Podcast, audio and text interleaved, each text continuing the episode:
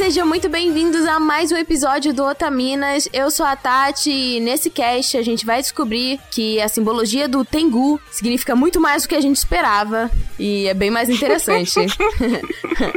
e é isso, eu vou contar para vocês depois, me lembrem. Eu tô razucaxi aqui. Essa foi ótima, cara. Essa foi ótima. Essa foi Gente, essa ideia foi a ideia mais genial que eu vi que alguém foi teve na Meu Deus. Ai, caralho. Pra que homem se você tem uma máscara de Tengu?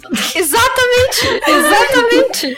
Não, e assim, o cara que, que ligou Pinóquio com qualquer outra coisa do gênero, ele tava muito plagiando, entendeu? A ideia, porque a galera do Japão estava é muito à frente, é isso. Nariz já crescia. Inclusive nas artes. Inclusive nas é. artes. A gente viu pois muitas é. máscaras de Tengu sendo usadas para outros fins. Graças a Deus. Oi, gente, aqui é a Motian e. Hum... é só isso que eu quero dizer. A ela tá muito feliz por esse cast estar tá acontecendo, assim. É a reação, a máscara do Ai. Tengu, entendeu? E aí, gente, aqui é a Pá e eu tô muito feliz de falar de Yuri com as minhas amiguinhas e surtar demais. Finalmente, Yuri não também. Yeah! Eu escutei um amém.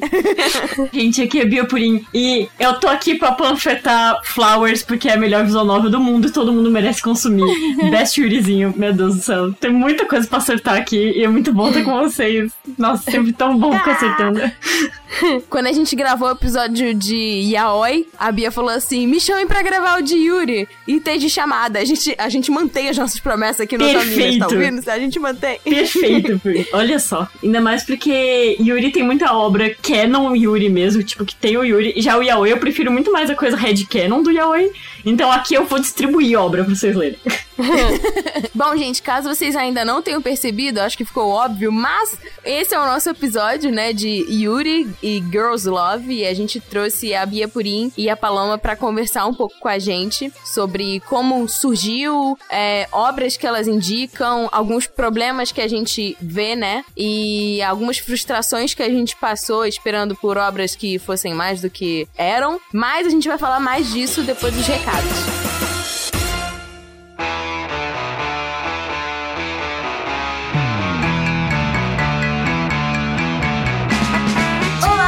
Queridos otakus, sejam bem-vindos a mais uma semana de recados!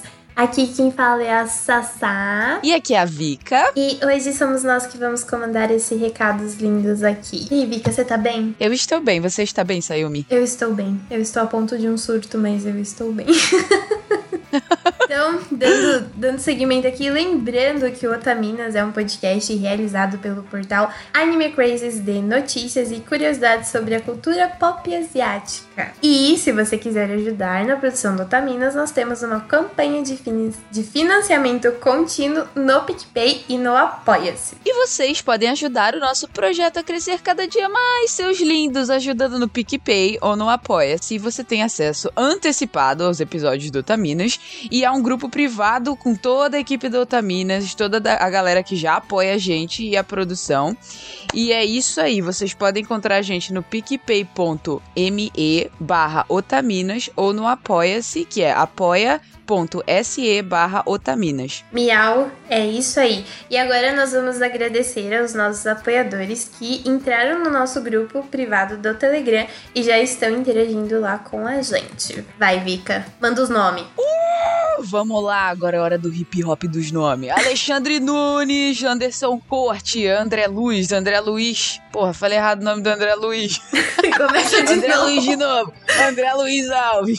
Augusto, Augusto Sepulveda Castanheira, Bárbara Rosa, Beto, Bruno Teixeira, Camila de Souza Peixoto Ribeiro. Canal Dicas de Cosmaker, Cristina Fernandes, de Paracampos, Diego Alves Lima, Edith Garcia, Elizabeth Aguiar, Fausto, Fausto, ele tem o nome de anime, Fausto Felipe, Felipe G. Peixinho, Fernanda Martal Prudes, Fernanda Marques, Gabriel Avelar, Gabriel Serro, João Elias Machado de Oliveira, José Veríssimo, Leonardo Lacê, Luan Luiz, Luan Sauer, Lucas, Lúcia Lemos, Ludmila Nazaré, Luiz Fonseca, Maria Luísa Moita, Mariana Souza, Mariane Moraes, Marisa Cantarino, Marli Catarino, oh meu Deus, Marli Cantarino, Matheus Lima, Maiara, Miloca, Pablo Jardim, Paloma Lourenço Barreto, Pedro Henrique Marques da Silva, Rafael Trinta Medeiros, Rafaela Cavalcante, Raul Rocha, Richard Cazu Serikawa e Roberto Leal, Rodrigo Pereira Silva Filho, Talita Lima, Tainara Kércia, Tiago Maia, Tortelli William Kurosawa. Respira. Lindos nomes, lindo. Maravilhosos. Muito obrigada, Me senti o gente. Eminem agora. Você viu? Eu tava ficando preocupada que você não tava respirando. Eu falei, Jesus Cristo. Vitória vai passar mal. Gente, muito obrigada pelo, pelo apoio. Lembrando que toda essa galera já recebeu o cast antecipadamente e também receberam uns mimos da Dona Dulce. E lembrando que esse grupo é composto pelos apoiadores que contribuem com valores a partir de 15 kawais. E para participar do nosso grupo é só você acessar o PicPay, picpay.me barra otaminas ou no apoia-se, apoia.se barra otaminas. E por falar em Dona Dulce, Vika, conta pra nós. Durante 2020 toda, o Otaminas terá uma parceria com a Dona Doce. Ih, Doce pra todo mundo, caralhada de doce. A Dona Doce é uma marca criada por duas amigas que elas resolveram se unir e usar a criatividade delas e a paixão por papelaria para criar algo único que pudesse encantar a vida das pessoas e ajudá-las a se organizar. Então, desde 2010, elas desenvolvem produtos fofos e com funcionalidade de todos os tipos variados, desde planners até cadernos e scrapbooks. E através da internet, além de levar tudo isso para todo o Brasil, elas encontraram uma forma de compartilhar dicas de organização e criar uma comunidade na hashtag Time Dona Dolce para falar tudo sobre o que envolve o universo apaixonante da papelaria. É uma lojinha maravilhosa. É. Elas criaram também um planner otaku que todos os apoiadores do Otaminas eles recebem com folhas temáticas de vários animes e áreas de planejamento de animes, mangás, dramas, cosplays e games. Yay! Para todos os nossos apoiadores se organizarem ainda mais nas otaquices deles. Então vocês podem seguir a Dona Dolce nas redes sociais através do arroba Dona Dolce com dois N's, loja. Tudo junto. Dona Dolce Loja. Isso aí. Ficou muito bonitinho as folhinhas do planner. E, meu Deus, eu quero muito imprimir pra preencher tudinho. E ajuda muito. Eu tô fazendo virtual com os animes que eu assisto na temporada, porque antes eu fazia no bloco de notas só. Só que aí eu vi o que elas fizeram e eu fiquei, meu Deus, eu tenho que fazer porque ficou muito bonitinho. Eu adoro essas coisas meio frufruzinhas, sabe? Ah, Aí eu botei as minhas listinhas de coisas todos lá. E, ai, que fofo. e nós também temos uma caixa postal. A gente recebia lá cartinhas, desenhos, mimos, cereal. A parte do cereal não é brincadeira. A gente já recebeu cereal na caixa postal. Sensacional. É só que em visto o momento, né, que nós estamos, fique em casa. Você pode tirar foto do mimo, da cartinha e mandar pra gente por e-mail Oh. mesmo. E mais pra frente, quando o fim do mundo passar, você pode enviar pra nossa caixa postal. Belezas? Não saiam de casa, galera. É sério. O Atila ainda não deixou a gente sair. É, só não mandem caixa com cuspe, tá? Falou, valeu, obrigado. Oh, meu Deus. E, gente, esse cast está saindo aqui na semana, uma semana romântica, uma semana gostosa, né? Uma semana de Dia dos Namorados.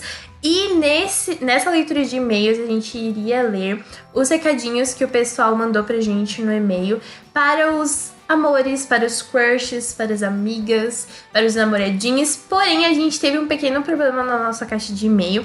E quando a gente viu, a gente tinha muitos, muitos e-mails e não dava conta da gente ler só nesse cast ou no próximo cast desse mês. Então, o nosso Correio Elegante vai ser lançado no dia 12 do 6. Vai ser um podcast, vai ser um minicast especial só do Correio Elegante. Então, as pessoas que vocês mandarem Ah. as cartinhas podem ouvir aí juntinho com vocês esse podcast especial e tá muito cheio de amor, muito cheio de fofuras e mensagenzinhas assim, meu coração quase explodiu com todas. Você viu, Vika, tá a coisa mais linda desse mundo. Então aguardem. então aguardem que no dia 12 do 6 vai sair aí podcast extra especial do Correio Elegante.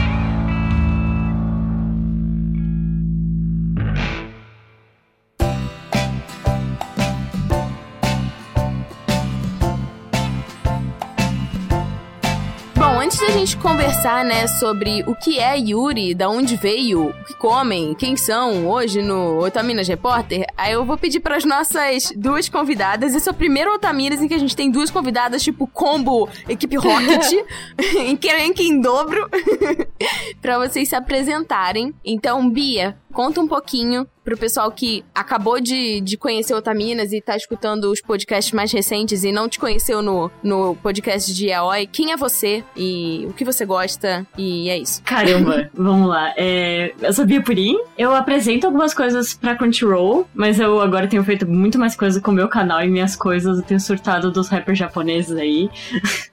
Tem me afogado no Idol Hell. Eu consumo Yuri há muito tempo, maravilhoso. Hum, que, que mais eu falo? Mandei Você é cosplayer? sobre Você é Ah, sou cosplayer? cosplayer. Isso, é importante dizer.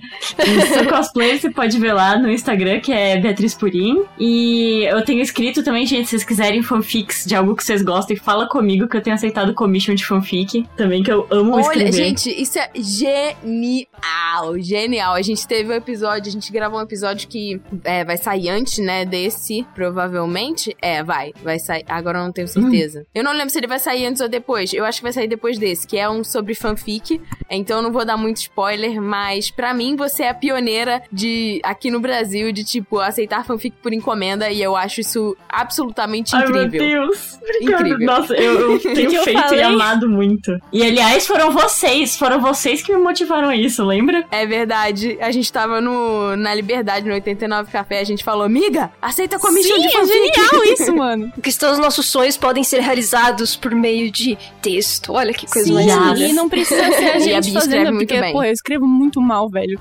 E aí eu fico, ah, não vou gastar meu tempo tentando aprender a fazer isso, eu posso fazer cosplay. Então eu vou pedir pra Bia fazer pra mim.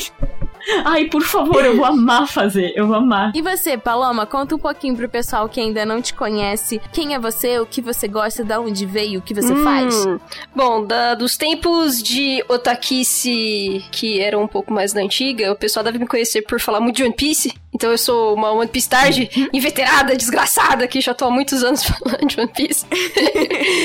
Mas no- no- nos últimos anos aí eu tenho me dedicado ao Chimichangas, que é um site meu, e da Bárbara, que é minha namorada. E a gente fala sobre várias coisas, e eu falo mais de mangá e anime, e até agradeço porque eu falei de Yuri pela primeira vez na minha vida no Chimichangas, e, e as pessoas gostaram muito, e... O site é bom demais, gente. Entrem. Os textos são maravilhosos. Você é a rainha do Yuri, tem que falar de Yuri, meu Deus do céu. Então, aí é a primeira vez que me convida pra falar de Yuri, não de One Piece, eu tô muito feliz. e basicamente é isso. Se vocês quiserem me seguir, eu dou meus pitacos mais no Twitter, que é arroba Coritiba, e tem o Chimichangas, que é só você escrever Chimichangas, vocês vão achar. É, chimichangas com CH. Isso! Só pra galera, né, não escrever com X e aí não É, é achar. a comida mexicana, gente, que o Deadpool gosta.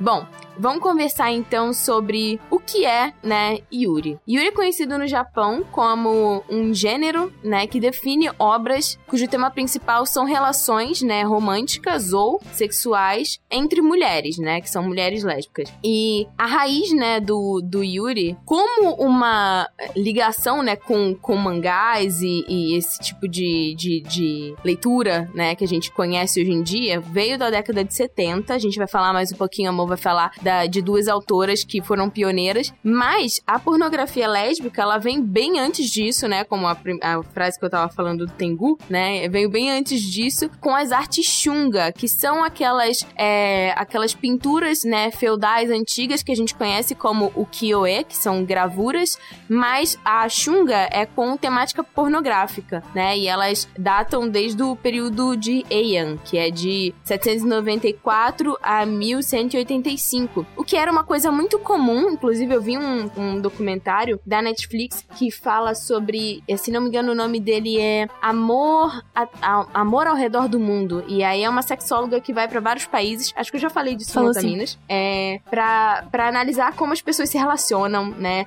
sexualmente é, em determinados países. E ela vai pro Japão e ela vai nessa, nessa biblioteca de, de arte é, do período feudal. E aí eles falam que essas artes chunga eram dadas, inclusive, de presente, ou seja, essas pornografia topstar eram dadas de presente pra casais que tinham recém é, casado. Tipo um Kama Sutra pra você, tipo, aprender como que se fazia. Então o casal recebia isso de presente. E aí, depois que né, o Japão abriu as portas e o Ocidente acabou é, influenciando muito, né? é, isso passou a ser visto como algo impuro e algo né, sujo e algo que não deveria né, ser, ser divulgado ao público. E pessoas, tipo, eram presas por estar portando esse tipo de arte. Então é muito doido. E o negócio do Tengu que eu falei é que na arte Xunga tinha de tudo. Tinha homem com homem, mulher com mulher, mulher com homem, várias pessoas, enfim, era o que a pessoa preferia.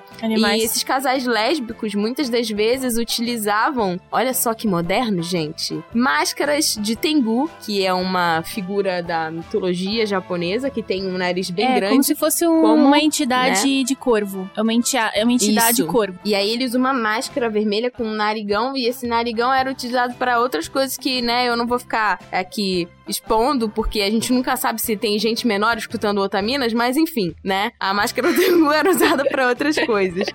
Mas no- na década de 70, é, tiveram duas autoras, né, Mo? A Ryoko Yamagishi e a Ryoko Ikeda. Nossa, interessante os dois se chamarem Ryoko, né? É, sim. A Ryoko Ikeda, inclusive, é a autora de Rosa de Versalhes, né? Exatamente, um É. clássico.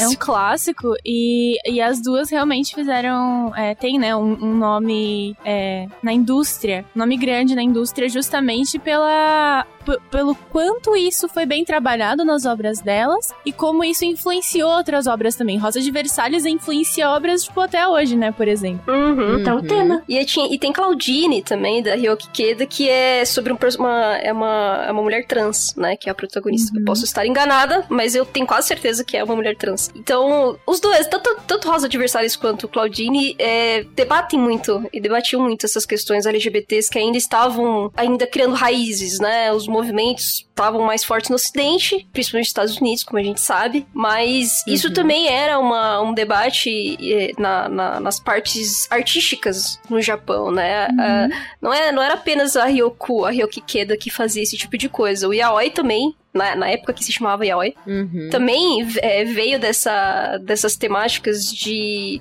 homossociais, homoafetivas. Normalmente eram histórias mais desgracentas, como eram quase todas as histórias Sim, da bem época. dramáticas. Exatamente. E, E é meio mas- doido, né? Porque a maioria se passava meio que em cenários europeus, né? Sim. Tipo, eu vi até uma análise da, da Laura, que é a, a Gaceruto, né? Que estavam falando, tipo, de um, de um ator que ele foi usado de base pra um dos personagens Sim. mais bichonem da história. Uhum. E aí eles estavam analisando, né, sobre como o Yaoi e também, né, o, o Yuri, ele se passava muitas vezes na, dé- na década de 70 em ambientes que eram, tipo, eurocêntricos, né, se passava em algum lugar da Europa ou a pessoa veio da Europa, que era uma forma de, tipo, você meio que, ah, eu tô contando uma história sobre isso, mas isso não tá acontecendo no Japão, tá? Uhum. Como É. se fosse, tipo, meio que pra E uma abafar, coisa né, que eu o pensei caso. agora também é como é tudo vinculado à flor, né? Tipo, o Aham. Yuri do lírio e do Yaoi, a rosa, Bara. Eu acho legal a gente perceber que, na verdade, assim, o Japão, ele tinha um histórico de estar ok com isso, né? É, em questão Uhum. de gênero, em questão de sexualidade. É, isso acabou mudando muito com a influência do Ocidente na era Meiji, no Japão. É, justamente Uhum. para os japoneses tentarem mudar a imagem de incivilizados que eles tinham, é, começaram a tentar se adaptar ao, ao que seria essa cultura ocidental, é, que tem uma influência é, católica, principalmente né, cristã, moralmente falando, né? Sim, por conta, né, dessa época do. Meijin, que a Inglaterra, né, é, e outros países europeus é, começaram a fazer trocas, Sim. né, comerciais e políticas, né, É, e isso, com- era, isso foi muito importante, porque já tinha mais de séculos que o Japão não tinha aberto suas relações com os outros Sim. países, principalmente do Ocidente, né? Você tinha ali uma parte asiática, que a gente sabe que historicamente sempre tiveram certas relações, e, e Uhum. o Ocidente não existia isso. Então, assim, é, depois de 200 anos relativamente preso ali a, uma, a certas tradições, a certos costumes, hábitos e formas de ver a vida, o Ocidente foi moldando realmente é, um pouco a- as diferenciações e até nas criações, né? A gente vê Sim. O que saiu do Yukioe já foram para aquelas tirinhas mais narrativas e assim por diante. Uhum. E isso também a gente vê é, nos mangás da década de 70. Sim. Mas o engraçado é que a gente também vê várias, várias referências e a cultura japonesa, né? Eu acho que é isso que encanta Uhum. mais a gente quando a gente lê mangá, porque, tipo, velho, tem muita coisa que é que veio de referências ocidentais, mas os caras conseguiram, os caras, que eu queria dizer, sociedade, isso, deles, é, né? querer colocar, colocar a, a- própria identidade e de uma forma muito única, né? Eu acho interessante justamente que, assim, mesmo com essa influência ocidental, é, a visão que é, se tem no Japão sobre gênero e sobre identidade de gênero e sobre relações entre gêneros é muito diferente do que a gente conhece aqui. É, por, isso que eu acho, por isso que eu acho importante que a gente, é, antes de a gente é, fazer análises é, sobre o que seria o machismo ou qualquer outro tipo de análise é, social ou filosófica, a gente se pautar de acordo com as referências do local que a gente está estudando. E não com, Uhum, com relação uhum. às referências que a gente tem de onde a gente tá. Porque a filosofia ocidental e a, a, a estrutura que a gente tem, a construção social que a gente tem no Ocidente, que teve as, algumas influências específicas, não necessariamente é, teve a mesma influência em outros países ou em, outros, em outras regiões do planeta. Então, é, mesmo que tenha uma, uma influência, essa influência sempre vai ser diferente em alguns lugares. Então é importante que a gente comece a entender assim, por exemplo, quando a gente fala de, de feminismo mesmo, é, a gente precisa entender quem são as mulheres e que tipo de opressão que elas estão sofrendo naquele lugar, porque não vai ser igual o que a gente tá sofrendo aqui. Como é que a gente vai colocar as pessoas em pé de igualdade sem entender quais são as diferenças que elas têm e as necessidades que elas têm, que são diferentes? Então, Uhum. quando a gente avalia é, isso, é, homofobia ou machismo no Japão, a gente sempre precisa procurar quais as referências que eles têm e como eles lidam com isso, pra gente poder avaliar. Assim como, né, a gente falando aqui, né, das comunidades LGBTQ a mais, é, que é- aqui no Brasil é uma história Sim. e no Japão é outra história, Sim, né? reflete Então, Muito a gente muitas até obras. Eu já citando um exemplo É, a aqui. gente tava falando, né, que, tipo, é, os homens têm, no Japão, têm relações mais íntimas e próximas com, Com outros homens. Totalmente. E isso não significa que eles tenham atração por sim, homens, e tem né? essa coisa assim, de a mesma coisa com tratar como mulheres. natural até uma parte. Tipo, Uhum. uma coisa que o pessoal se revolta muito em Citrus, em algumas outras obras, e é muito nítido no Yuri, é essa coisa de, na escola, as meninas dão beijinhos. E elas têm uma relação ali muito lésbica, só que depois elas lidam isso como se fosse, não, parou, isso é brincadeira, a gente cresceu, agora a gente se afasta da outra. Eles não levam a sério, eles Uhum. não têm essa representatividade lésbica realmente, sabe? Eles É agem como sexualmente uma falando, brincadeira. inclusive, né? Como uma orientação, assim, é... É porque a E relação... é uma descoberta É uma também, né? descoberta. Também digo como É. lésbica. Sim, mas é interessante é, entender isso, assim, porque se a gente para pra entender o que, que é o sexo é, entre gêneros diferentes no Japão, é basicamente uma obrigação. É É reprodução, né? reprodução. Então, a gente, a gente sempre fala de como é, casais que. é, casais héteros que se casam acabam se afastando completamente emocionalmente um do outro pra justamente cumprir a tarefa de ter um filho. É, é justamente isso, porque o sexo e a vida de casado no Japão é uma obrigação social, não é uma forma de se relacionar. Então, por isso que muitas vezes, mesmo mulheres que sejam lésbicas, acabam tentando assumir isso como seu papel social mais do que uma forma de Uhum. expressar sua sexualidade. E por isso que acho que fica tão confuso para as pessoas lá conseguirem se definir e falarem: não, eu sou gay, eu sou Uhum. é, lésbica, porque tá, tá- tá muito. tá muito. não tá definido É exatamente. uma linha muito tênue. Sim. lá. É, inclusive, eu acho que eu vou até recomendar aqui o, o seriado do Queer Eye que eles fazem no Japão. São só quatro episódiozinhos, mas eu acho que dá só um- uma ideia, mais ou menos, de como é tratado esse assunto, sabe? Da homossexualidade por lá. Uhum. É, é do tipo. é, não é violenta de maneira alguma, como a gente tem aqui no Brasil, né? E, e- e lá é simplesmente uma questão normalmente moral, né? Que tem a ver muito mais com formação de família do que exatamente do tipo, ah, eu estou te renegando e você vai pro inferno, sabe? É muito mais, você não tem valor na sociedade, Exatamente. você é in- invisível, porque você não está contribuindo para a sociedade é, em aumentar a taxa da natalidade, né? É basicamente isso. Então, casais que são é, lésbicas ou gays, como eles, nas, nas suas relações, né? É, é impressionante como as pessoas acabam esquecendo totalmente de colocar nessa pauta a adoção, é, é, até mesmo inseminação artificial, né? Como se essas pessoas fossem incapazes de, ah, como biologicamente você não pode ter uma família, então você não tem valor pra sociedade. Uhum. É, muito né? mais, é E realmente aí- muito mais uma questão social de cada papel, nas- de cada, É. cada gênero tem um papel ali, entendeu? E a androginia também é muito discutida, né? Acho que é uma coisa que é, tá meio que no entre as coisas, né? A gente citou o ator lá que hoje tá bem mais velho, que foi uma referência Uhum. e androginia é uma coisa que assim é, é até bem cultuada até hoje, mas é, é uma coisa que é muito comum na cultura japonesa e isso tem tipo séculos, mais séculos, sabe? E é interessante que você vê isso presente nos teatros, É, então, né? eu ia comentar justamente isso, que assim, é, apesar de ter papéis é, de gênero extremamente definidos desde sempre na história do Japão, é, e assim, realmente ter, tipo, por exemplo, o teatro clássico japonês, que é hum, o Kyogen, que é o de comédia, e o Teatro No, eles são teatros clássicos que tem mais, tem quase 700 anos, é, eles continuam ativos, então ainda tem pessoas que atuam nesses teatros é, clássicos. É, é o teatro antigo é, vivo, é, com, com mais tempo, né? É o, é o teatro mais antigo que continua vivo da história. É, e o, o elenco todo sempre foi tradicionalmente masculino. Hoje, eles estão mudando isso. É, tem é, grupos que, te- que admitem mulheres, mas é, isso foi todo construído com uma forma de hierarquia social. Porque esse teatro é, é um teatro pra realeza, não é um teatro para as pessoas pobres. É um teatro pra realeza e é uma forma de cerimônia também. Era nesse Então- que os homens usavam máscaras, né, de mulher. É, sim. Tem, tem, tem várias formas de representação diferentes, e mesmo em teatros que não se usam máscaras femininas, é, a maquiagem e a, a- o papel feminino, incrivelmente, é o mais difícil e o mais idolatrado. Um homem que consegue Uhum. fazer uma bela mulher, ele é um homem muito capaz.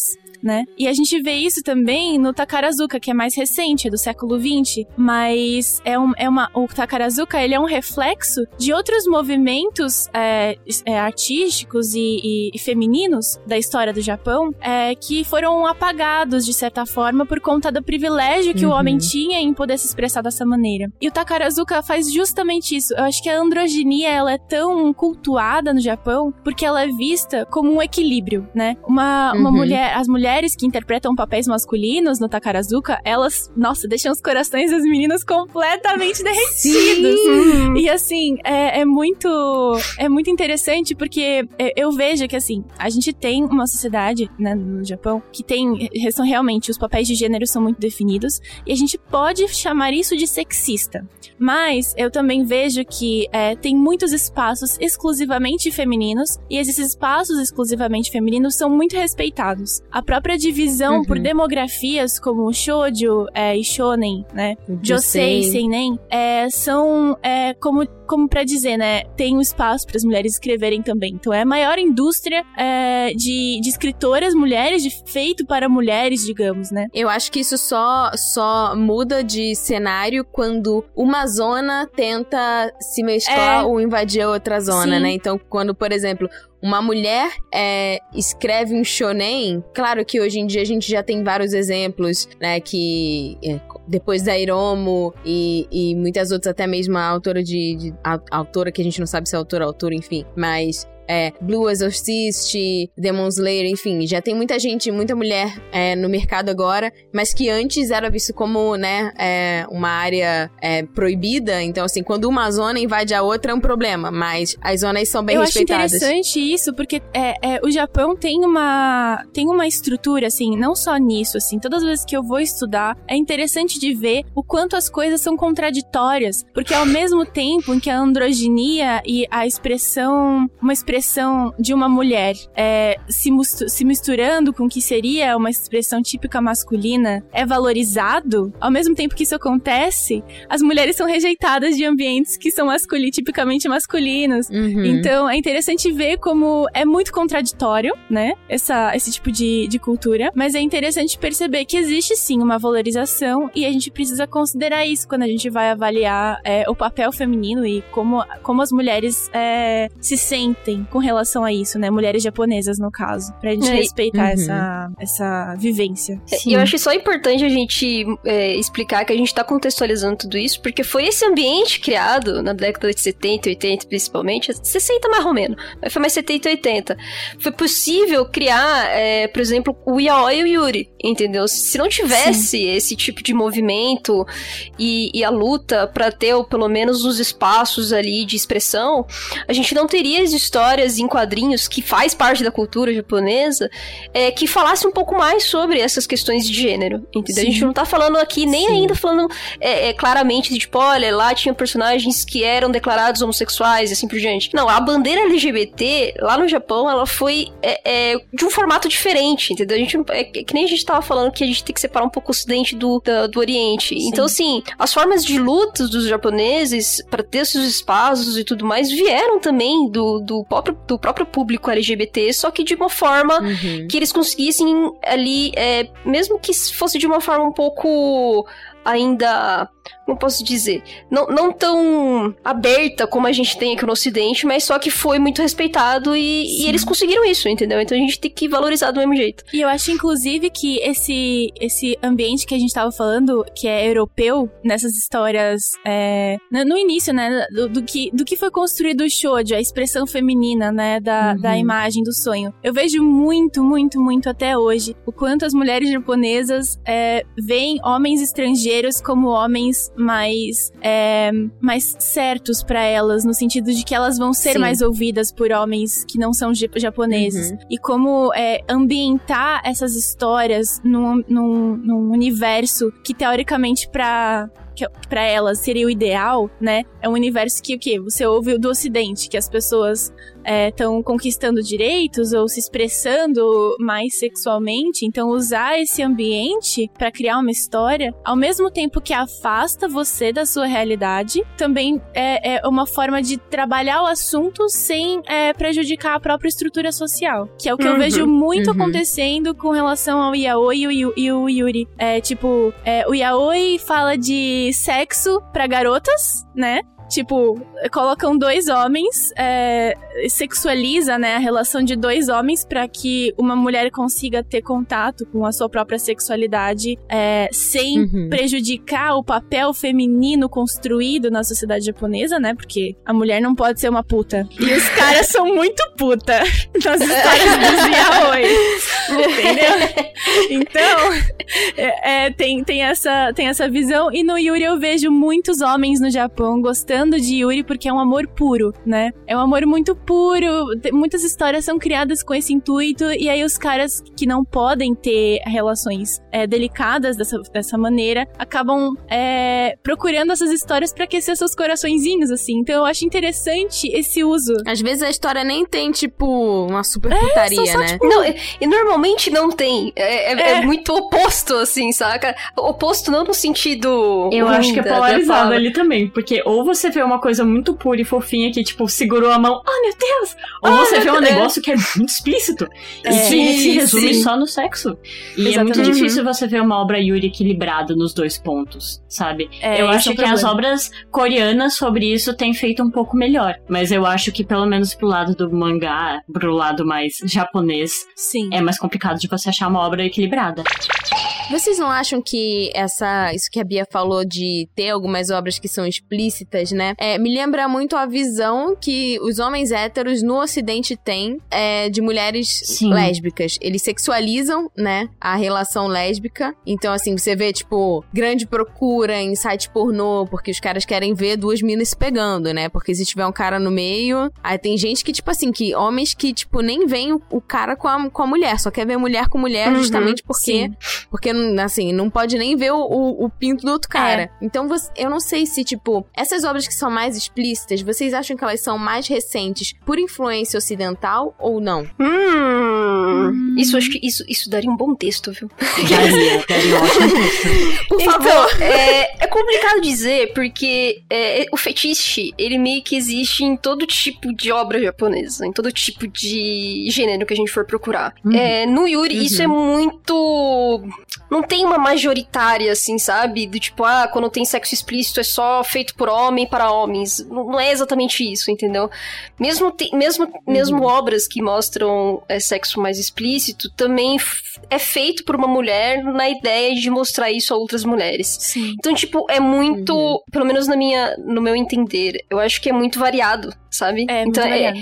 é difícil, é difícil, por exemplo, quando a gente fala de hentai, a gente sabe que são obras é, feitas normalmente por homens para homens. E, tipo, isso, sei lá, vai, 90% das obras são assim, sabe? No, no Yuri, eu não, eu não sei nem te dizer, não é nem 50%, por- 50-50. Na verdade, velho, você tem tudo. Você tem até é, relacionamentos entre uma mulher trans com, com uma mulher é, cis, entendeu? Então, assim, você tem realmente de tudo na- no, que, é, no que a gente vai falar de sexo explícito né? E até por isso que eu acho que as histórias que são mais fofinhas é, acabam ganhando um pouco mais a atenção da galera, porque meio que não divide muito a- essas, essas dúvidas e complicações, entendeu? Da, do, do mundo adulto, né? Isso, exatamente. Porque as histórias, quando elas começam a falar mais, é, tanto no sexo na adolescência quanto com adultos, é, é- é, sei lá, eu acho que o cérebro pifa, sabe?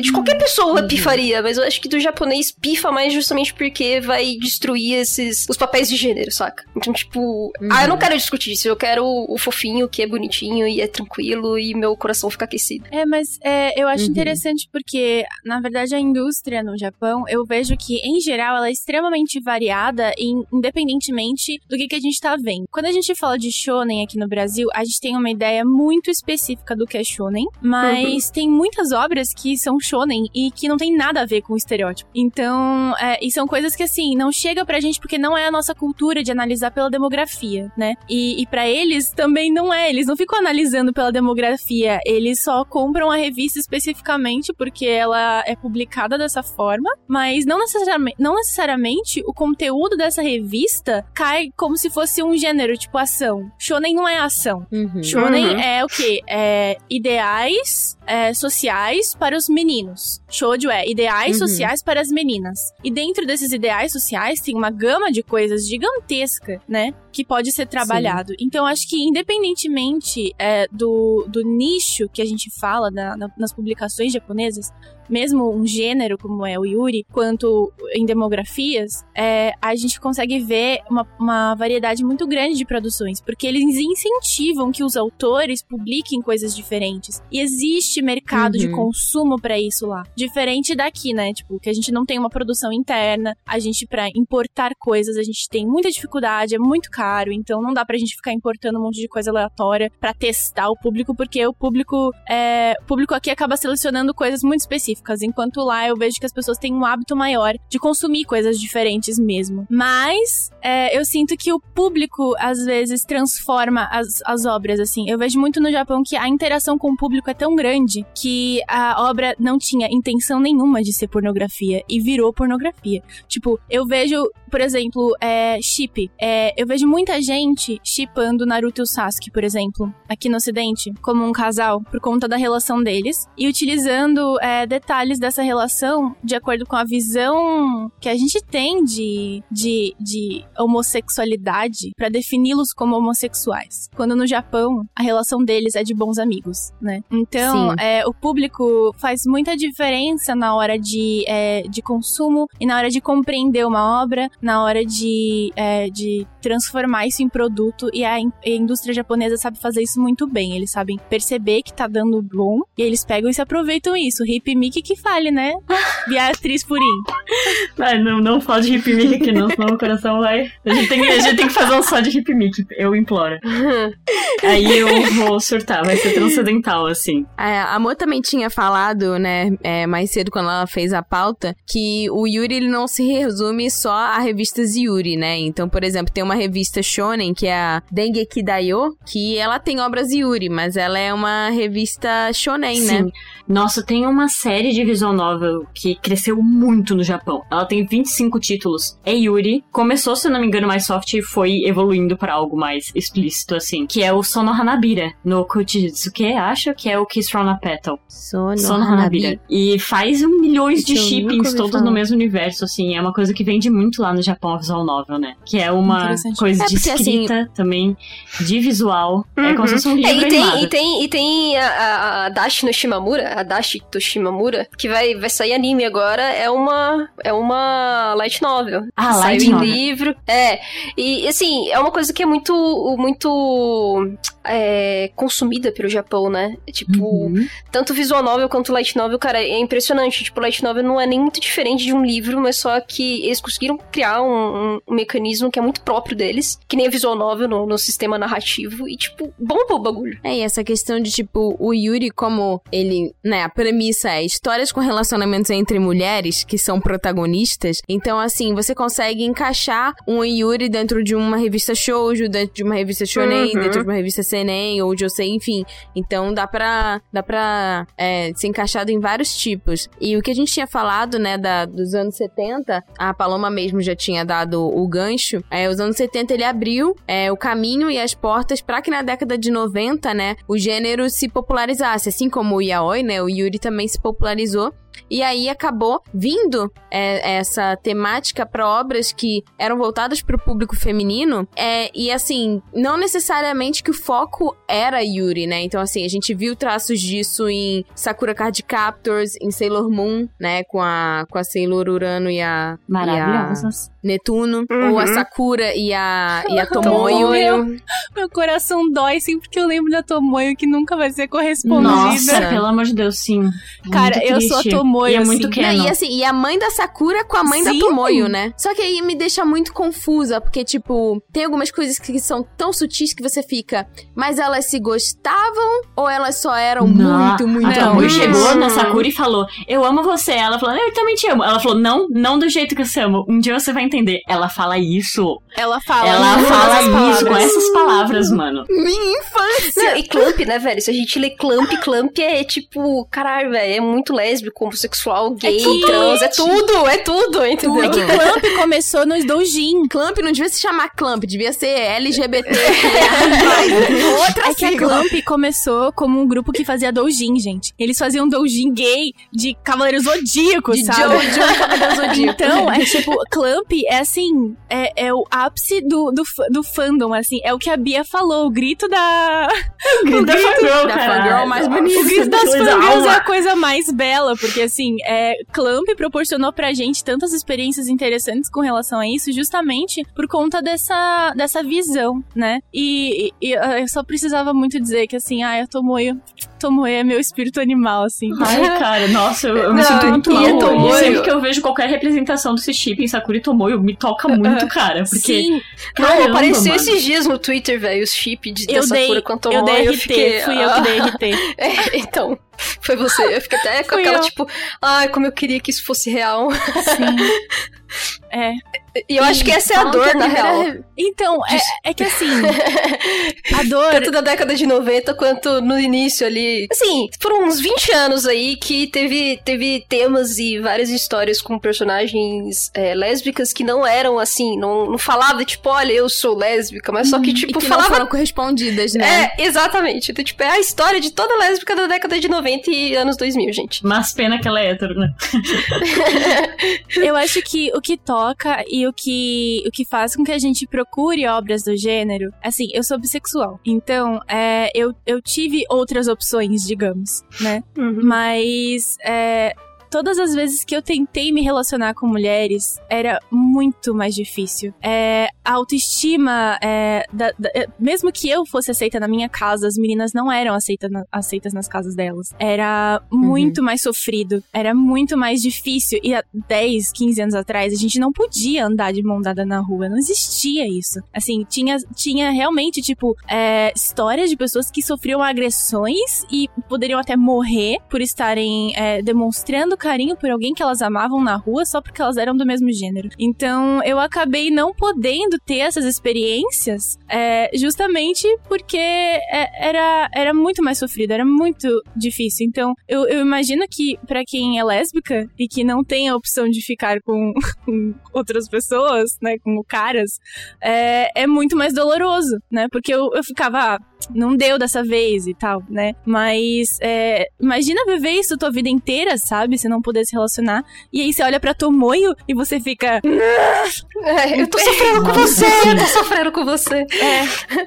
E eu acho que aqui até vale o gancho, né, de a gente citar a Yuri Shimai, que foi a primeira revista Yuri mesmo, de fato. E que, que ela foi lançada em 2003, mas só que, tipo, ela carregou toda esse, essa ideia de que ah, você ser bissexual ou você ser lésbica era uma questão, às vezes, meio dolorosa, e uma coisa que era muito só restrita quando você estava no colégio, ou no internato feminino, sabe? Então as histórias eram muito, muito voltadas a esse tipo de relacionamento. Por isso que a Strawberry galera Panic, LGBT... Oi? Strawberry Panic. Isso, exatamente. Strawberry Panic é o, o ápice, assim. É o, Sobre o que, que é o Strawberry Panic, assim, uma sinopse curta, pra quem não conhece. Ai. ah, acho que é melhor falar você, é, Bia, porque eu tenho o bode. Você tem bode. Eu também tenho um bode chamado X, né?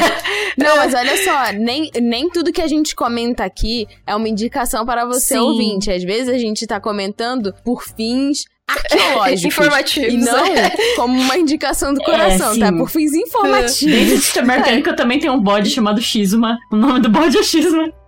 E, cara, resumindo, é uma história numa, num internato feminino, né? De uma menina que ela é comparada meio com a ex-namorada da outra, que ela começa a se apaixonar. Só que essa Shizuma aqui seria como se fosse a rainha do colégio, que dá em cima de várias meninas, assim. Que ela tem uma figura ali muito marcante. E, ah, é um monte de treta. São vários subcasais que se envolvem no meio dessa escola, assim. É, e há 10 anos atrás, assim, a gente falava legal, lésbica, zeba, mas assim, totalmente abusivo. Muito, muito abusivo, muito problemático. Sim. É, e, e- é, é que além de não falar realmente do tipo, ah, eu quero. é Tipo, ah, eu amo só você, eu não amo outras meninas, ou do tipo, ah, a gente só vai ter esse relacionamento aqui enquanto estiver no colégio, depois eu vou arrumar um bom marido, sabe? Do tipo, Uhum. ah, eu vou usar você pra treinar.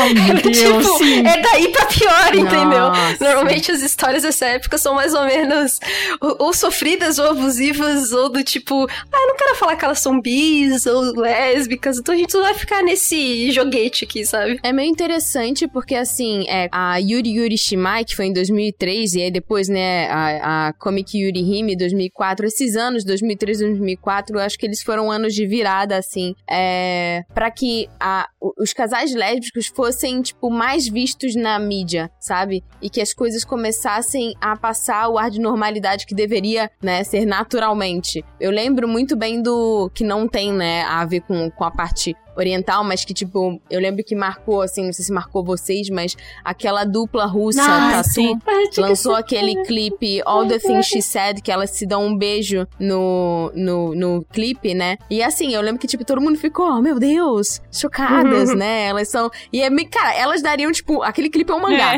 né? Que, tipo assim, as duas meninas da escola fugindo na chuva, se beijando. E aí depois você descobre, né, no futuro, que na verdade era, uma, era, era meio, que, meio que um marketing, né, pra, pra vender. Mas, eu- mas eu nunca entendi direito se foi um marketing ou não, porque, tipo, na Rússia é, é- é crime, então, tipo, é um marketing meio doido. Mas enfim, eu acho que esses anos, né, do, do- de 2003, 2004 pra frente, as coisas começaram realmente a vir pro, pro mainstream. Uhum.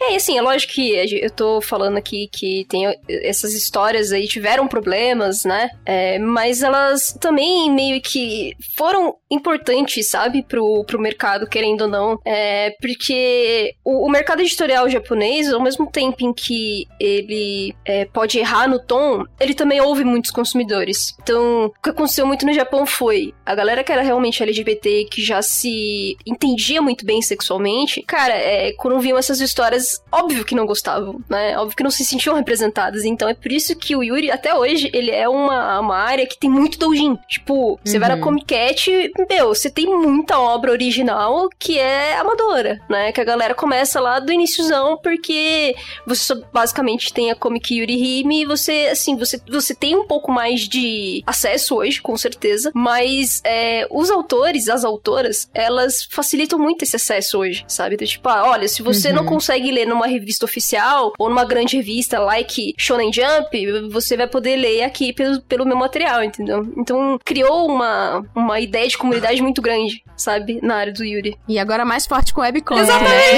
Ah, tudo que a gente ama.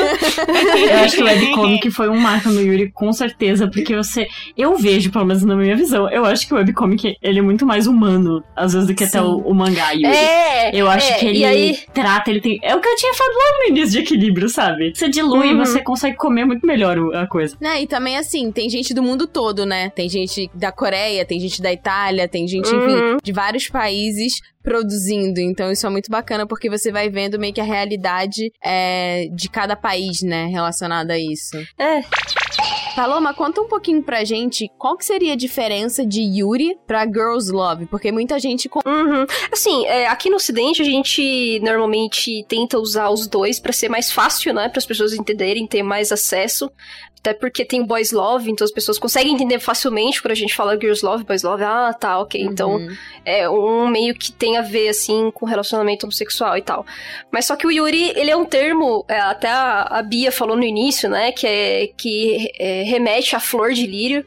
E isso é uma coisa que é, se tornou muito cultural no Japão, né? Isso é, até na década de 60, 70, quando as coisas, é, quando as pautas LGBTs começaram a ser mais expostas, né? Então, até mesmo na, na primeira revista considerada yaoi ou, ou realmente homossexual lá no Japão, você tinha um espaço dedicado às mulheres. E esse espaço se chamava Yurizoku, né? Caramba. Então, assim, é, era um termo que, já- que, que já tinha sido aceito muito bem pela comunidade e o mercado editorial acabou aceitando pra ser mais fácil de vender pras pessoas, né? Ali, realmente japonesas. E o termo Yuruzoku, ele remetia a uma ideia de que é, tinha a ver realmente com as paixões e amores é, lésbicos ou bissexuais. Significa tribo do lírio, Isso, né? Yurizuku, exatamente, tribo do lírio. E, e basicamente era uma metáfora pra dizer que as mulheres eram muito bonitas e é, elas eram muito cheirosas de todos os tipos, porque o lírio ele é uma flor que pode ter várias cores, né? Então Uhum. ele era uma coisa que significava muito para as lésbicas japonesas. E, e acabou pegando, entendeu? Por isso que lá no Japão eles não mudaram o termo Yuri pra Girls Love. Porque o, Uhum. o, o contexto social já era muito pesado para eles, né? Já significava muito. Então eles, ah, ah, eles acabaram man- mantendo isso no Japão. Só que quando a gente vai pras webcomics, que, que já é uma coisa um pouco mais ocidentalizada, que nem você disse que você tem gente do mundo inteiro é, fazendo, esse, esse termo não tem esse mesmo peso, né? Porque é uma Uhum. coisa muito específica. É, não tem esse histórico, né? Isso, é muito, uma coisa muito específica do Japão. Então, por isso que é, acabaram é, chamando de Girls Love, por ser uma coisa mais também generalista, né? As pessoas facilmente entendem o termo e não teria que ficar explicando que nem uma Uhum. besta toda hora o que, que significa Yuri. E bom, a gente precisa conversar aqui, gente, sobre problemas, né, que essas obras, algumas obras Yuri tem. É, a gente não seria o Otamina se a gente não falasse dos dois lados. E eu sei que muito da frustração de muitas pessoas com o Yuri vem por conta, né, é, dessas, dessas questões, algumas questões negativas, né? Então, assim, essa questão, né, da, da rejeição social, a Mo tinha conversado mais cedo, né, que, que assim, muita gente quer fugir disso porque você já vive isso, né, na, na vida real. Então, assim, chega a ser muito doloroso. É, eu posso ser considerado uma cobaia. uma cobaia bem. que tá bem. eh, que, que viveu isso, né? Eu. Aham. Eu sempre fui muito leitora de mangás, mas na minha época de adolescência, principalmente no colegial, é, eu conheci o Yaoi e, e conheci o Yuri pelos termos, sabia que existiam essas obras, mas eu tinha um grande pé atrás, eu não queria é, ler muito porque eu já sofria por mim mesma, né? Do tipo, todas Uhum. as meninas que me interessavam de alguma maneira ou eram héteros ou, tipo, jamais iam saber que eu gostava delas, né? Então, Uhum. é, era uma coisa que ficava muito presa dentro de mim. Eu, eu não conseguia me expressar exatamente, eu não conseguia dizer. E justamente por sofrer muito calada por essa, por essa condição, eu aceitei, eu aceitei meio que meu papel como mulher, entendeu? Que a sociedade fez. Tipo, ah, então tá, eu vou ficar com meninos porque eu vou ser é, mais feliz do que ficar sofrendo toda hora pela rejeição. Uhum. Então Caramba. eu evitava, eu evitava realmente ler esse tipo de história porque eu ia ficar martelando muitas vezes peace. Comigo mesma e isso, isso ia me fazer mal e não ia. E assim, muitas vezes a gente busca essas histórias como uma válvula de escape da nossa realidade. Então, assim, seria interessante ver uma relação saudável, Eu né? acho que pra mim era, era algo contrário. Eu não sei. Tipo, Como assim? eu conseguia de uma forma de eu tô lendo isso, eu tô gostando disso, mesmo que eu não faça na vida ali, sabe? Eu sempre fui uma pessoa muito. Eu roleplayava desde sempre, desde criança, eu roleplayei muito. E eu me colocava às vezes no papel masculino, tanto que a maioria dos meus personagens originais são masculinos, né? E eu começava mais pra Uhum. algo hétero, mesmo fazendo com uma pessoa, uma menina, escrevendo mesmo comigo, representando um homem. E depois eu comecei a ir muito pro yaoi. E acho que ali Uhum. foi uma forma Uhum. de lidar também com a minha sexualidade. Eu acho que é interessante a gente perceber como tanto Yaoi quanto Yuri permitiram que a gente lidasse melhor com as nossas Com nós sexualidades. mesmos, E, totalmente. e até com identidade de gênero, porque eu vejo muitas pessoas trans que é, viam personagens em Yaoi e em Yuri é, e acabavam se identificando com eles porque eles não estavam naquele exato estereótipo é, hétero. É, então os meninos podiam ser mais delicados, mais afeminados, é, e tudo bem. Uhum. E as meninas podiam ser é, mais masculinas, e tá tudo bem também, porque a masculinidade e a feminilidade não tá atrelado à sua identidade de gênero. É, não, não precisa, Você não Uhum. precisa ser um homem forte, entendeu? Você pode ser uma pessoa mais delicada, e tá tudo bem. Você não deixa de ser, você não é menos homem por ser delicado. É, enfim. E aí, é, eu, eu, pelo menos, eu fui ter contato. Eu, eu nunca li muito Yuri, eu também li mais Yaoi. É, porque eu me sinto mais próxima desse papel masculino também. Inclusive, é que, que eu, é, é difícil eu entender como eu me sinto, porque eu não faço distinção de gênero. Pra Uhum. mim, mesmo, Uhum. mesmo, eu não vejo, tipo, me atraio por mulheres, me atraio por homens. Eu não consigo fazer, eu, eu não enxergo o que as pessoas dizem que é o gênero. Pra mim é muito difícil entender. Eu tento racionalizar isso, mas pra mim não é claro como parece que é claro pra outras pessoas, sabe? Uhum. Então, pra mim, na verdade, não existe exatamente uma distinção. Eu consigo entender que socialmente existe essa distinção, mas pra Uhum. mim, pessoalmente, essa distinção não existe. E isso, se- isso também tá ligado a como eu vejo a mim mesma, porque eu sei que eu sou vista como uma mulher pra sociedade, mas eu, pessoalmente, não me restrinjo enquanto mulher, né? Uhum. Dentro dessa Uhum. caixinha. Então, é, eu nunca li. eu- Yuri eu não lia muito, é, porque eu não. Eu não sentia que as personagens estavam sendo realistas, sabe? Uhum. Então, isso era também um problema, assim, no início. Ao contrário de mim, a minha namorada assistiu todos os Yuri possíveis da década do, do início dos, dos anos 2000 e ela, tipo, ah, surtadona lá, Strawberry Party, que horror! e eu sempre tive um pouco mais dessa dificuldade porque é, eu me sentia muito presa no meu papel, entendeu? Tipo, cacete meu, mas eu não posso agir que nem Uhum. ela. E se eu agir que nem ela, meio que, e aí, é... Lá na frente, então quer dizer que eu não vou poder ficar com mais nenhuma menina? Ou alguma coisa parecida com isso, sabe? Então aquilo me martelava muito. E, e às vezes eu preferia é, ver histórias de lutinha ou alguma coisa um pouco mais leve que não me fazia entrar tanto nesse curto-circuito, sabe? É, Caramba, psicológico. acho que eu chipei tudo, tudo, todos e tudo. É, então, mas só que mental, mentalmente, nossa, eu, tipo, eu fazia vários. Eu fazia. É, Os headcanon lá, você ficava imaginando, hum, é, assim, qual é eu, eu, eu, eu me criava, saca? Eu me criava nas histórias pra eu ficar com os personagens que eu queria. Nossa, sim. Eu lembro de você falando da Nami. Nossa, velho, nossa, eu fazia mu- muito isso, sabe? Assim, mentalmente. Só que eu não, eu não podia ficar falando pras pessoas Uhum. que eu fazia isso, entendeu? Uhum. Então. Obrigada, fanfic. Isso! Muito obrigada. obrigada. Né? Exatamente, muito Aquele obrigada. Fanfics, muito- aquela que coloca barra Y barra your name, sabe? Tipo, YN.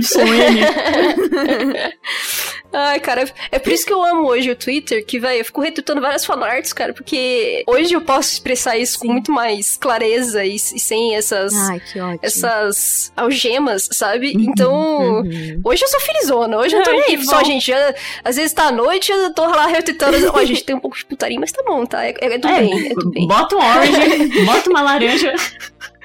Allez.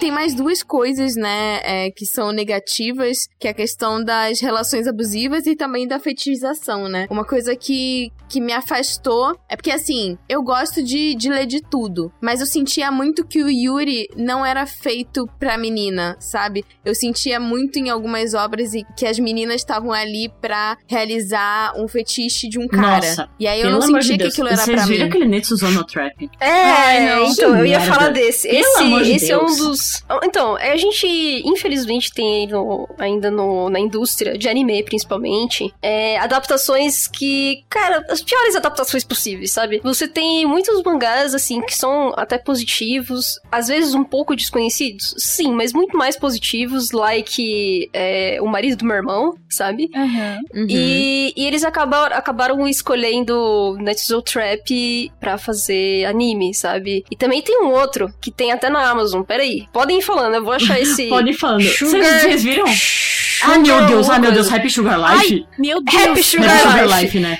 É, é, é, assim, Pelo eu falo, amor de Deus. são assim, problemáticas. Misericórdia. É, o Netsuzo Trap é um abuso psicológico e físico. Nossa, totalmente. e os homens claro, fetichizando o a relação inteiro. delas. Pelo amor É, de doente Deus. Nossa, demais. que nojo. E, e, e a protagonista, ela, a- ela não tem um relacionamento saudável com, com o namorado dela, e a menina que gosta dela só faz bosta. Não, né? Ela é a menina abusiva pra só caralho, usa velho. ela. Só usa ela. Exatamente. E aí, no final, as duas ficam juntas. Aí você vai falar, Ai, por quê? amor né? Eu já tô falando do spoiler mesmo, tá, gente? Não assista a É pra não lerem, não leiam isso. Não, não consumam Otaminas não indica, tá? Eu tava passando Fique na claro. lista da Amazon e aí eu vi Happy Sugar Life. Eu pensei, isso aqui não pode ser ruim.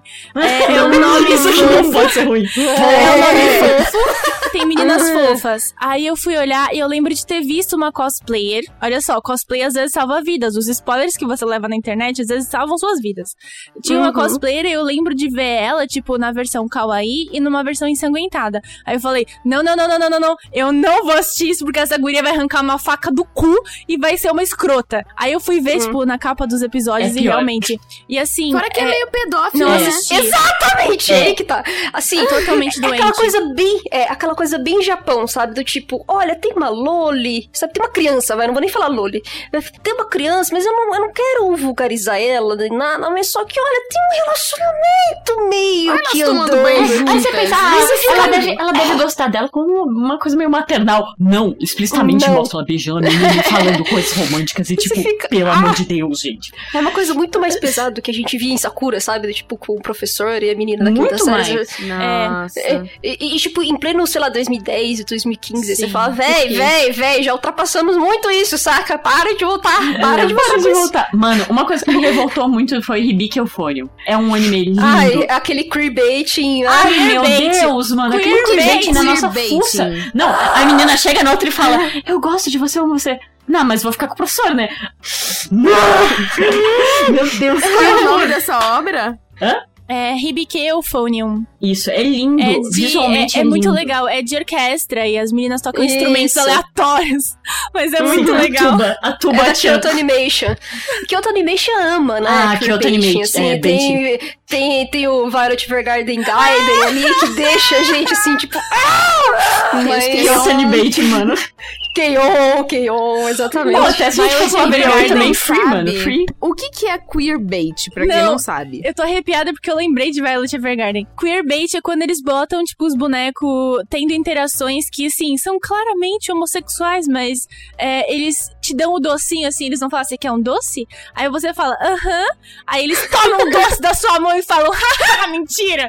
É isso? É, "Ah, você quer relações lésbicas saudáveis? Você quer relações lésbicas saudáveis? Aham. Não vai ter, eu sou hétero. Caralho, sim. Exatamente. Exatamente. Ou elas têm que ser héteros, entendeu? Tipo, elas têm que aceitar ser Tem héteros. que aceitar. É. Deus. É o que aconteceu em. Violet Evergarden Gaiden, sabe? Eu Chorei. fiquei tipo, a Amy, tipo, mano, a Amy é claramente lésbica, só que ela, tipo, ah, eu, eu estou fadada a ser uma mulher e Ai. Que, que tem que fazer meu papel social de casar com um ricaço e manter o nome da minha família. Aí Você fala, ah! Meu Deus, em tudo, Você mano. fica também, Tunibio, que é um. É mais ou menos shoujo, tem a coisa romântica também. Um queerbaiting louco, assim, ó. Louco. Não, tem A gente pode citar vários. A Manchu. A Manchu! Vários, vários, vários, vários. tem muito anime hoje em dia com, com esse A Manchu que gente quitei por causa disso, aliás. Oi? Eu quitei de Amanchu por causa eu disso. também, eu Foi também. Eu fiquei revoltada, eu fiquei revoltada. O que acontece, Ancho, gente? Vou resumir pra vocês. A primeira temporada inteira são duas amigas do colegial que são, tipo, muito amorzinho. Você fala, mano, vocês se amam. Vai, namorem, namorem, Sim, por e tem favor, uma coisa namorem. de libertação, porque ela Elas- quer mergulhar. É um anime de mergulho, gente. Isso! E, e- e no, no final da primeira temporada elas dançam que nem Romeu e Julieta. Você fala, Ah. mano, elas são o casal. Aí chega na segunda temporada, aparece um menino aleatório. Aí a protagonista fala, ah, tá, então você ama a minha amiga, é só que você é homem, então o seu amor é diferente. Aí você fala, ah. Aí, aí você murcha, você murcha nesse mesmo Tipo, o instante. anime ele traz uma cura gay do nada, Sim. né? Cura gay do história, nada, que assim. horror, sim. mano, sim. Dropou a cura gay ali. Que isso, gente? Exatamente. Mas Amanchu é um, é um belo anime. Acho que mesmo com o queerbait vale a pena ser, ser visto. Pelo Sim, menos a, a primeira a história é muito legal. É, a história é muito legal, a história é muito legal. Mas o que mais tem hoje em dia é anime que dá esses, sabe? Deixa a gente com aquela vontadezinha, a gente fica, hum, eu acho que tem alguma coisa aí, não tem nada. entendeu? E agora a gente entra na nossa fase final, que são indicações de coisas que vocês realmente, que moram no coração de vocês duas, Paloma e Bia. Ai, sim, eu. Então, a finalidade de, eu estar aqui é recomendar pra vocês uma visual novel chamada Flowers. Pra mim, ela é o, o ápice do Yuri, ela é linda. Eu amo, é a visual novel da minha vida, assim. Eu amo porque ela trata Yuri, ela tem coisa, a delicadeza e a pureza, mas ao mesmo tempo é uma visual novel que te dá um tapa na fuça, assim. Porque te faz ter muitas emoções. Tem. Todas, todas têm um pouquinho de medo, tem histórias de terror ali no meio, é investigativo, é Yuri, tem um romance, tem toda uma personagem. Eles trabalham o personagem de um jeito muito incrível, sabe? Você vê aquela coisa de. As pessoas passam uma imagem de primeira mais do que a pessoa é realmente ali dentro. Eu acho que fez muito bem isso. Flowers é maravilhoso. Vocês precisam jogar. tem no Steam, ela foi traduzida para inglês pela Just USA, que ela tem, te- ela tem um projeto chamado Just Blue também, que tem trazido obras da Nitro Plus, é, Shirao, que é Yaoi, e tem essa do. Yuri, que é a Nitro Plus geral, assim, com a Just Nossa, é tão bonito. É maravilhoso. É vendo as lindo. A imagens, estética uau. é divina. E aí elas são divididas, ela- cada uma representa uma flor também, né? Bem Yurizinho mesmo. Ah. e é separado pelas estações do ano. Então a primeira é Flowers, Le Volume sur Printemps. Aí a segunda é Le Volume sur Été. E agora vai ter a do outono, que eu tô muito ansiosa. Então, pra você que quer entrar no Yuri, eu acho lindo, sabe? Se você manja inglês, só vai em Flowers, que é maravilhoso. Se A Host também é maravilhosa. Tem uma menina que é cadeirante e eu gosto muito que o foco não é ela ser cadeirante nem explicar isso, mas a relação que ela tem Ai, que bom. com uma menina que Graças a evolui muito de tipo, nossa, odeio essa menina, mas depois quando você começa a entender o amor delas é, é lindo, sabe? É maravilhoso. E você tem mais alguma indicação? Caramba, eu gosto muito do Moonlight Kingdom, que é, é um manhwa, né? E é maravilhoso também. Mulan Garden. É, é Garden, isso. Moonlight Garden. que, nossa, Eu, eu amo demais. Ele tem um pouco mais essa coisa mais 18 do que o, Uhum. o Flowers que não tem. E, nossa, é maravilhoso que também tem essa representação de flor que são de donzelas florais, que cada, cada menina tem um cheiro de uma flor específica, assim. E elas florescem quando quando estão com a outra. E aí você. Mas ele é tipo webcomic? Isso, é uma webtoon coreana. É uma webtoon coreana. Isto. Dá pra ler na Lesin, dá pra ler na Lesin, e eu acho que é só na Lesin. É só no lesinho. Oficialmente, gente? Não. Oficialmente. Ou você pode jogar no É, Google é, Read tal online. não, não falei isso. Emotinho- nossa, meu clone do mal apareceu aqui. Bom cone do mal. É, Bom cone aquela do famosa. Quem procura acha. Isso, Isso! Essas são minhas duas recomendações supremas, assim, porque é maravilhoso. Ah, não! Ai, desculpa, gente. Eu Pode vou falar, recomendar amiga. também aqui o. Ah, meu Deus! Caramba, eu tô na hype, me deu branco. A Sagal Tokaze-san. Ah, Sagal, tu A casa Sa- a Sagal Tokaze-san, eu acho que é maravilhoso, porque finalmente um Yuri onde você vê uma relação muito saudável e que já começa elas numa relação. Sim. Não é o desenvolvimento da relação, mas Ah, eu vi um monte de gente falando desse anime. É a coisa mais fofa do universo. Elas É são muito, muito fofinhas. soft. É muito tipo, é soft. não, é tudo que você sempre sonhou. É só um casal sendo feliz, sabe? Sem tragédia. Exatamente, não tem não tem aceitação, sofrência. não tem a família te odiando, não tem nada, é só amor, entendeu? É só isso que eu queria. Exatamente. Exatamente. E ver que já começa uma relação e elas se amam é muito fofo. É, eu acho que é meu Yuri favorito essa gota casa fora Flowers, ó. Flowers. É, o, o Asagota Kaze-san tem um OVA que saiu, acho que de uma hora e pouco, que Isso. conta conta o primeiro arco da história. É, é fofíssimo, meu Deus do céu, dá vontade de abraçar a Yamada e a vontade de dizer, Meu Deus, é meu casal favorito, vocês são lindas. e, e tem a continuação no mangá, que elas estão na universidade. E elas ainda são casalzinho, e Uh, isso é a coisa mais fofa. lindas. Elas estão em Tóquio e ai, ai, é maravilhoso. E agora, Paloma, é hora das suas indicações, a hora em que os seus olhos brilham, o momento que você Brilha. esperava.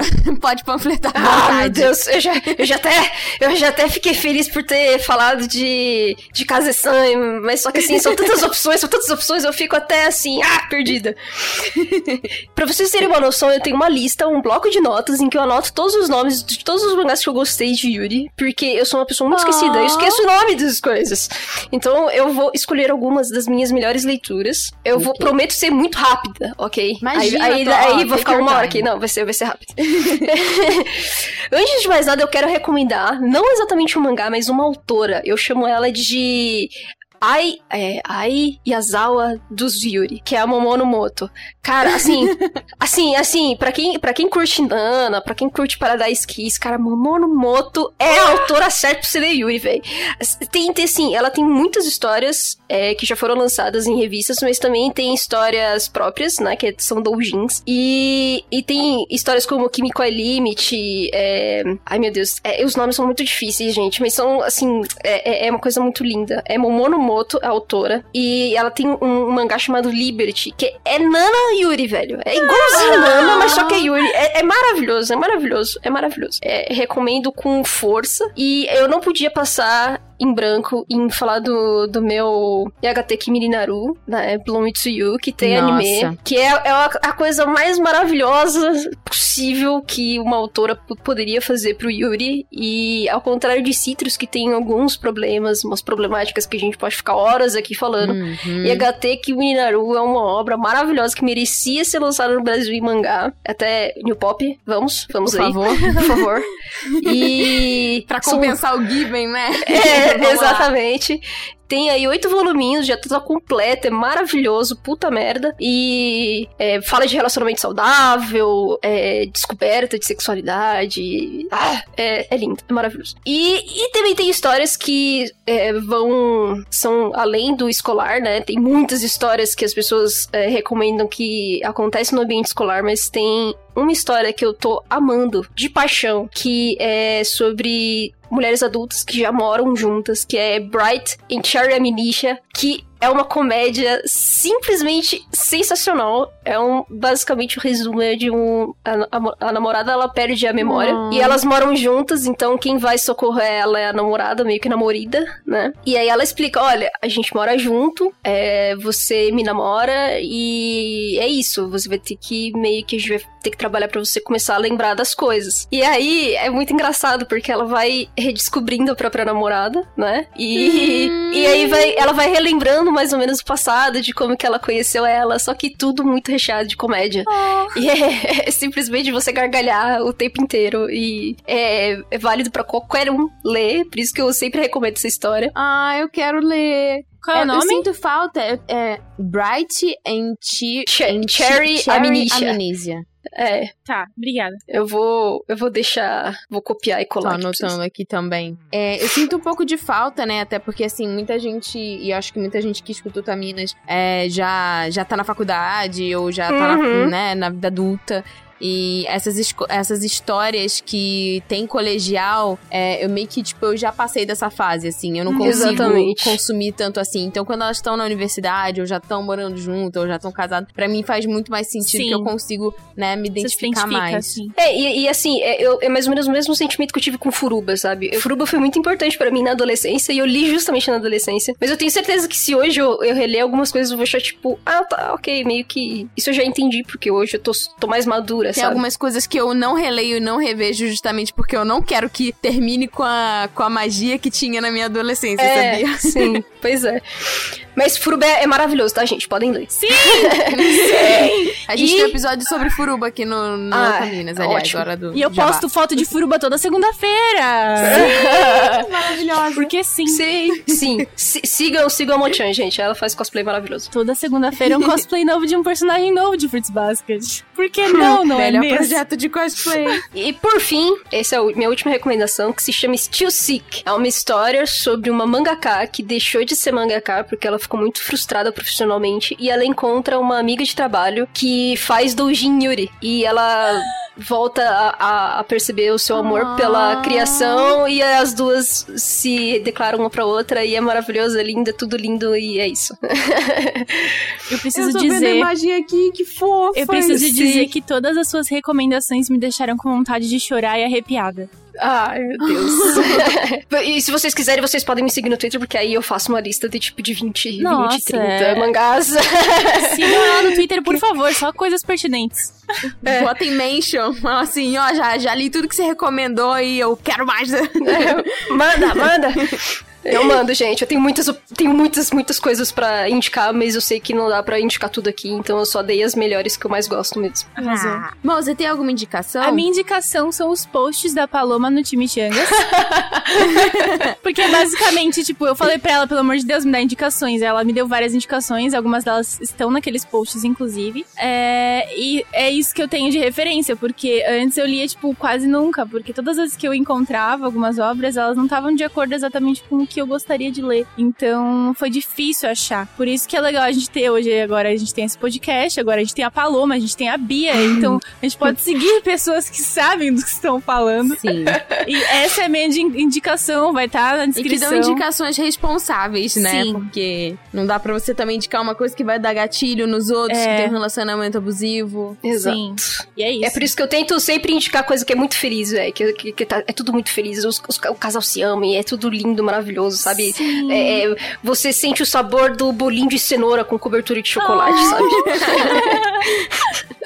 Arrasou. Gente, acho que é isso. Temos um cast. Eu queria agradecer muito a Bia e a Paloma por terem aceitado nosso convite em surtar por Yuri. Já, já fazia tempo que a gente precisava e todo mundo pedia. Então eu espero que vocês tenham gostado, anotado as indicações e mandem um e-mail, né, pra gente, é, caso vocês tenham sentido falta de alguma coisa que vocês queriam recomendar, enfim, algum, algum manhwa, alguma webcomic, algum anime, enfim. Manda e-mail pra gente, podcast.otaminas.com.br. Beijo pra vocês! Beijo! Nossa, que Falhou! honra foi estar aqui, mano. Foi muito bom. finalmente falar de Yuri. Vocês são todos umas amorzinhas, nuggets fritadas no amor. Queria abraçar.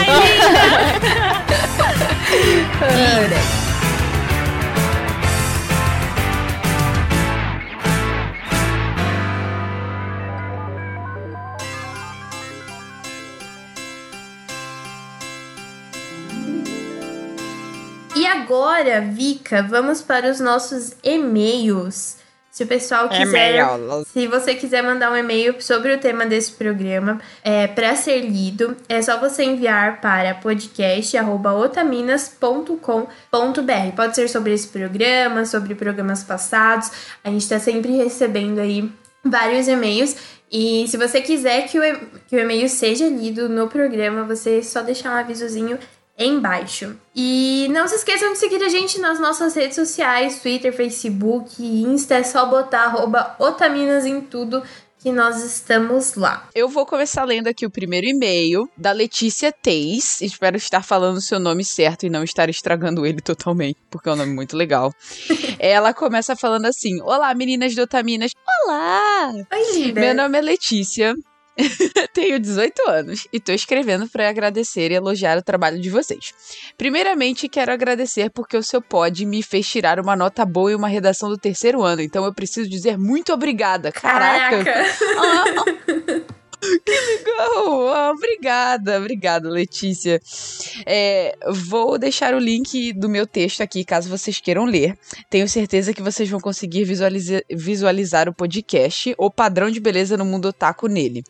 Outra coisa que eu queria falar é que estou assistindo um anime chamado Beautiful Bones, onde eu enxergo uma mulher forte, que é a, que é a protagonista, a Sakuraku. É um nome peculiar.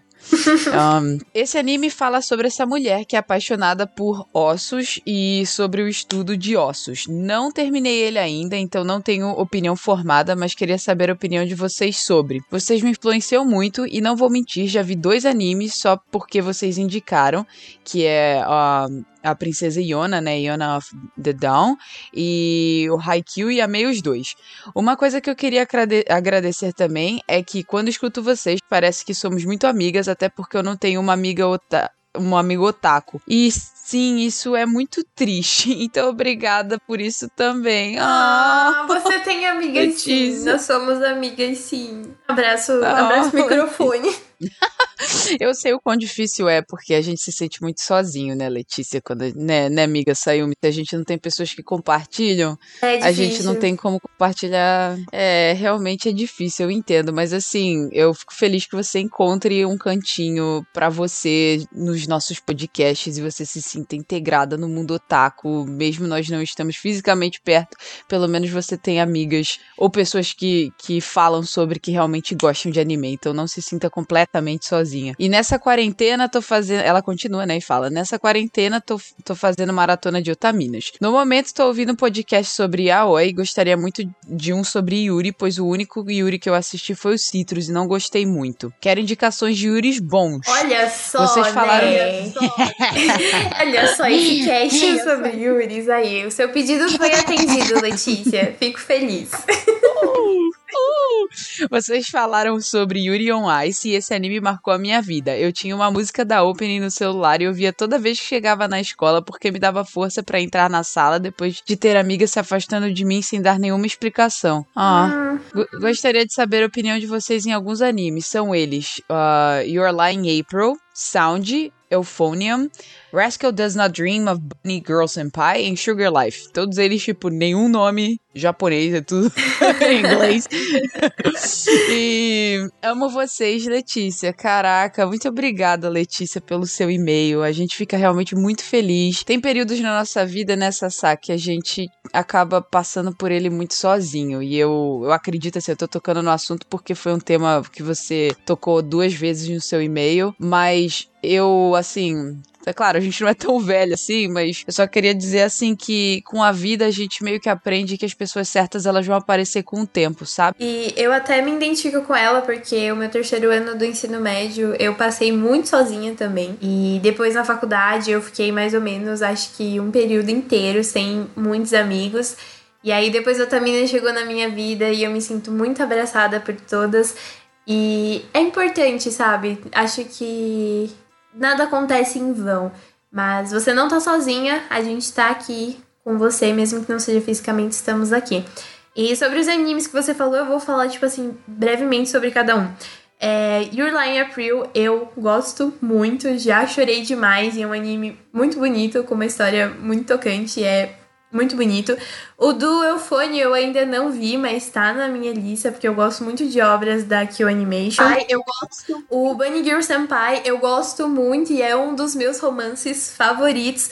E Sugar Life eu não gosto tanto, eu acho que é um anime assim meio problemático, porque tem ali a questão da romantização da relação das duas Hum. garotas e uma é uma criança e a outra já, é- já tá no ensino médio. Então eu não gosto tanto, então foi um anime que eu achei completo, porque eu queria ter uma opinião formada total sobre o anime, mas não é um anime que eu gostei, não é um anime que eu, que eu recomendo para as pessoas. Eu acho ele meio.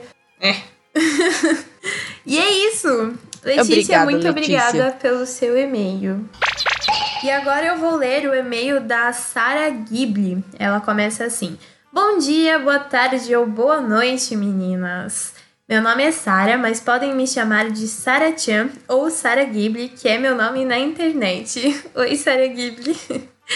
Eu sou uma garota de 17 anos de São Paulo que sonha em ser dubladora e escritora. Meu Deus, Sara Ghibli, nós somos muito parecidas nisso. Desde sempre gosto muito de escrever, mas eu realmente aprendi a escrever uma boa narrativa observando a forma como animes constroem suas histórias. Vendo Cavaleiros do Zodíaco. Eu posto minhas histórias na internet desde 2016 e geralmente não tenho muitos leitores, mas os poucos que tenho costumam virar grandes amigos.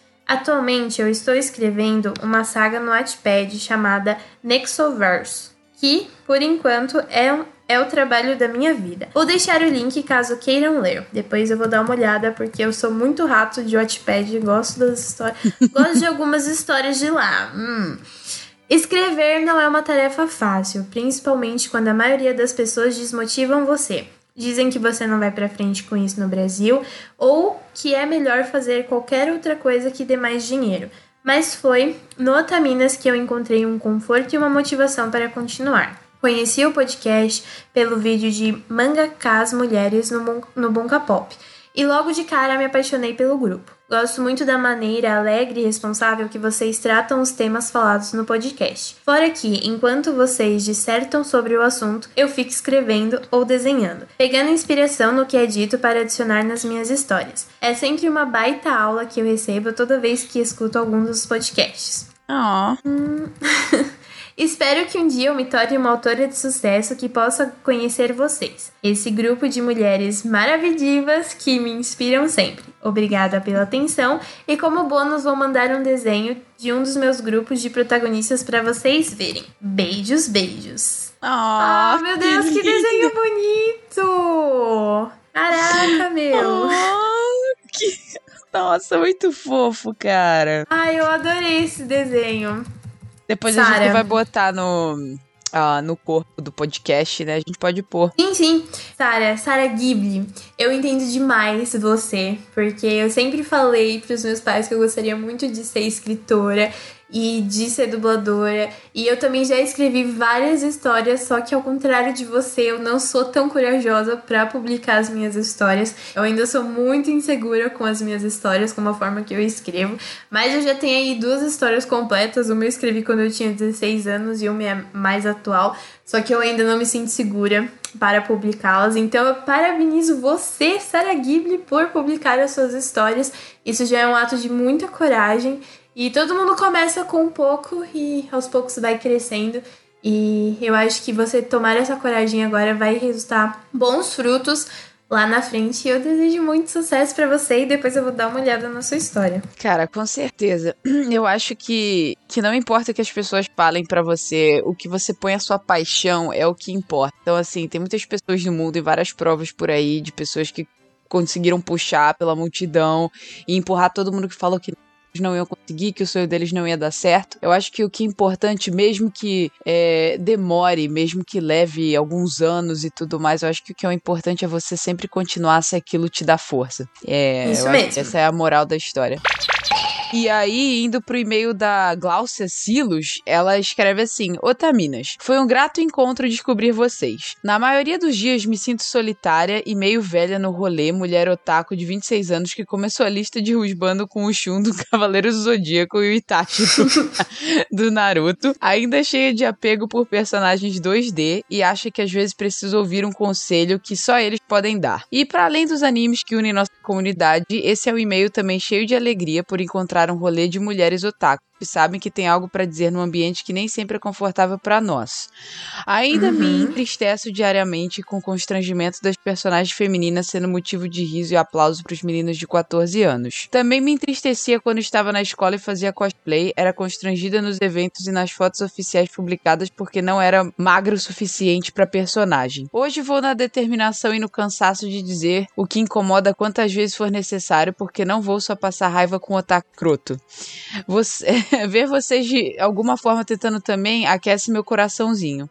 Continue do lado daí, sendo mulheres otakus discutindo pautas que nos levem em consideração, que eu continuo também do lado daqui. Agora sei que não estou sozinha nesse rolê. Ainda bem, assim ganhamos todas nós. Olha aí! Ai, eu adoro esse tipo de e-mail, sabe?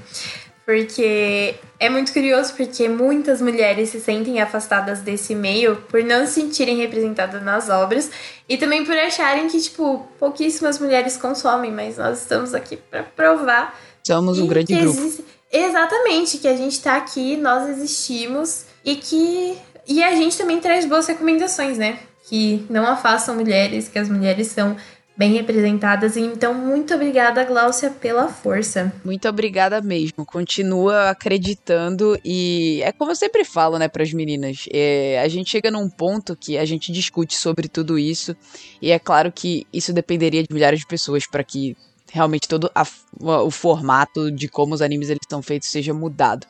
E tem toda toda aquela história assim por trás pro público-alvo e para quem que eles estão fazendo especificamente. Mas a gente pelo menos tendo consciência, né, consciência de que é, a, da, falando responsavelmente sobre esses assuntos e tendo consciência de que aquilo, entre aspas, está errado em contextos diferentes, a gente pelo menos muda as coisas, porque eu acho que a mudança principal é, vem da nossa primeira consciência sobre a nossa primeira indagação se aquilo é certo ou errado. Então, eu muito obrigada pelo seu e-mail, Glaucio, eu acho muito bacana. Isso aí. Então, esses foram os e-mails. Muito obrigada por todos e fiquem à vontade para mandarem mais pra gente. A gente vai lendo os, os e-mails ao, aos poucos, é uma mistura de e-mails mais antigos com mais novos para todos serem lidos. E se o seu e-mail não foi lido, coloque uma observação nele, por favor, pra gente saber que é para ele ser lido no programa, porque é muita coisa. Beijo pra todos vocês. Beijo 2D, e dá uns beijos né? nos 2D, dá uns beijos nos gatos e nas gatas 2D. 2D. É, não, não pode contato físico, né? Então, beijo os rusbando, beija as wife, lambe a tela do computador. E se cuidem!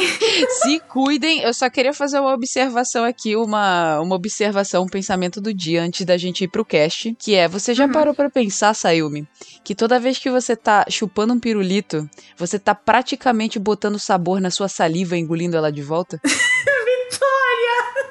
Mas é verdade. Não deixa de ser verdade. Ai, meu Deus. Só fica aí o pensamento para todo mundo.